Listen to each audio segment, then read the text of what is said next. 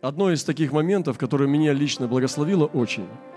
На одном из путей, которым я э, ехал на одну встречу, где братья меня пригласили, на одну конференцию, я получил такое познание, что о неприятных ангелах.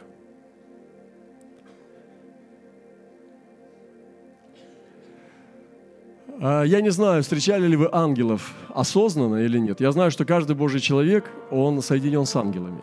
Обязательно. Но э, понимать, что это был ангел или нет, и видеть его, дано не каждому. Но те люди, которые видели ангелов, они понимают, о чем я говорю. Или те, которые должны увидеть их. Вы должны понять, что ангел не всегда должен иметь приятный для тебя вид. Это вам поможет. Это вам поможет его различить, потому что ангелы не приходят угождать человеку. Ангел может явиться таким образом, что тебе будет очень неприятно. Меня это очень сильно вооружило, потому что я приготовил себя к тому, чтобы смиряться – и когда мы держим это сердце в таком состоянии, мы можем узнать ангелов гораздо лучше, чем если мы думаем, что ангел обязательно осияет тебя, ослепит, и ты будешь просто чувствовать себя очень приятно. Нет, не всегда. Вы знаете, мне нравится одна история одного э, Божьего человека из облака свидетелей, где он однажды описывается, это, э, я не помню его имя, один из э, э, первых э, веков церкви – он однажды шел э, зимой, он был солдатом, служил в армии перед тем, как уверовать. И он увидел нищего на земле.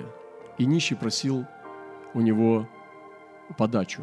Ну, то есть э, просил милостыню. И у него ничего не было, он был солдатом.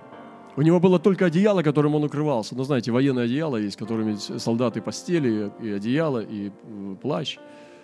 И он взял это одеяло и отрезал его пополам. И обернул этого нищего, потому что шел уже снег – и было холодно на улице. И он обернул частью одеяла этого нищего. И однажды, когда он уже стал служителем, стал уже проповедником Евангелия, спустя какое-то время, он однажды сидел в своей комнате, и постучал человек, и открылась дверь, и зашел Господь.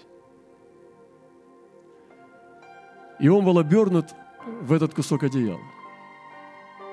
И он узнал его – и Господь напомнил ему, что тогда, когда ты сделал это, ты меня обернул этим одеялом. Это очень сильно повлияло на него. Но кому приятно вот э, грязный, может быть, иногда с неприятным запахом, иногда грубый. Кому такой ангел нужен? Знаете, я, у меня нет времени так много говорить об этом, но я записал некоторые мысли. Может ли обязательно ангел нравиться тебе? Или он может иметь образ нежелательный для тебя? Вот, например, задание, пример, когда среди всех существ ты должен узнать своего ангела. Вы знаете, Писание говорит о том, что мы сами того не зная, оказывали гостеприимство ангелам. То есть, если двери дома открыты, чтобы принимать странников, то наверняка к тебе ангел придет не один раз. Они делают вид, что они кушают с тобой – ты думаешь, что они едят, как мы читаем это много, сейчас даже не будем вдаваться, в Библии полно таких мест. Но на самом деле это были ангелы. И Писание говорит, апостол Павел в послании евреям говорит, что сами того не зная, вы оказали гостеприимство ангелам. И, конечно же, ангелы я бы разбил на два разряда. Это ангелы небесные и ангелы земные, то есть ангелы-наставники. Потому что иногда, принимая святого, ты можешь принять действительно человека, который ходит в духе, он как ангел – И не всегда земные ангелы понятны и приятны. Вот, например, Илья пришел в вдове Сарепту. Она же не знала, что это Илья. Она думала, что это какой-то странник. Ну, допустим, если представить вот русскую культуру, калитка, частный дом, стучит кто-то, собака лает, выходит пожилая, ну, не пожилая женщина, а вдова была у нее молодой, молодая вдова, выходит, смотрит, стоит путник, а он же был там мохнатый, Думаю, что такая? Вот. Он говорит, есть у тебя э, вода? Она говорит, есть вода. Иди принеси мне. Ну, она пошла, даже не запустила его в дом, потому что неприятно, волосатый человек, и что он там себе на уме имеет? Сарепта? Пошла, принесла, он только пошла за водой, тот и кричит, и, сидит, и хлеба возьми, лепешку мне. Это что за наглость такая? Она говорит, ага, сейчас испеку лепешку на последнем масле, и мы тебе дадим, а сами умрем. Он говорит, так говорит Господь.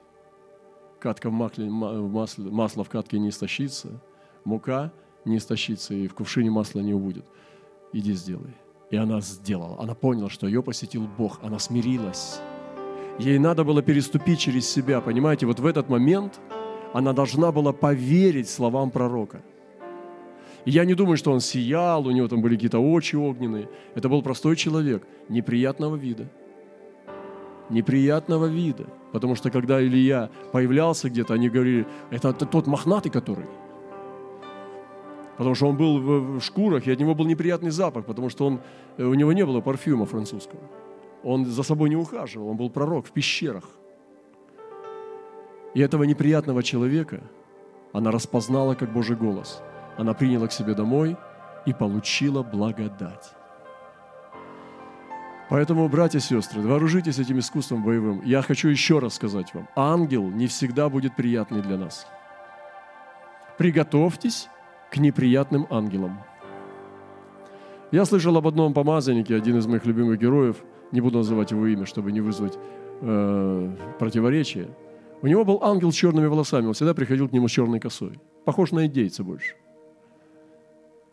А где вы взяли, что ангелы блондины должны быть? Я не знаю. В европейских энциклопедиях Иисус был черный.